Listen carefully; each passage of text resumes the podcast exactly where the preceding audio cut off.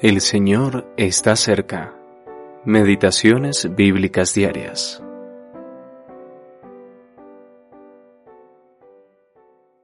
Muchos pensamientos hay en el corazón del hombre, mas el consejo de Jehová permanecerá. Proverbios capítulo 19, versículo 21. Los planes del hombre y el consejo de Dios. Una de las cosas más maravillosas de la palabra de Dios es que las verdades reveladas en ella no permanecen como fragmentos aislados, sino que se encuentran entretejidas a lo largo de toda su historia y eventos. El versículo de hoy es muy buen ejemplo de esto, pues la verdad de este proverbio la podemos hallar a lo largo de todas las escrituras. El hombre planifica, pero cuando trata de ejecutar sus planes, siempre será el consejo de Dios el que permanecerá.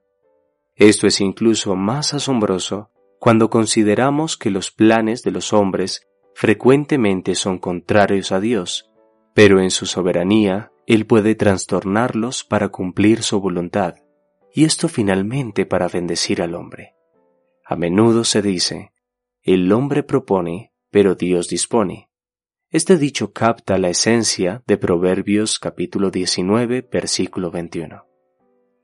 La historia de José en Génesis ilustra perfectamente este proverbio. Fue maltratado cruelmente por sus hermanos. De hecho, lo habrían matado de no ser por la intervención de Rubén, su hermano mayor. Lo echaron en una cisterna y lo vendieron como esclavo, Génesis capítulo 37 versículos 21 y 28. Dios estaba con José y eventualmente se convirtió en primer ministro de Egipto en tiempos de crisis. Dios lo utilizó poderosamente para salvar y bendecir no solo a Egipto, sino también a sus propios hermanos. Cuando todo esto terminó, José le dijo a sus hermanos, Vosotros pensasteis mal contra mí, mas Dios lo encaminó a bien para mantener en vida a mucho pueblo. Génesis capítulo 50, versículo 20.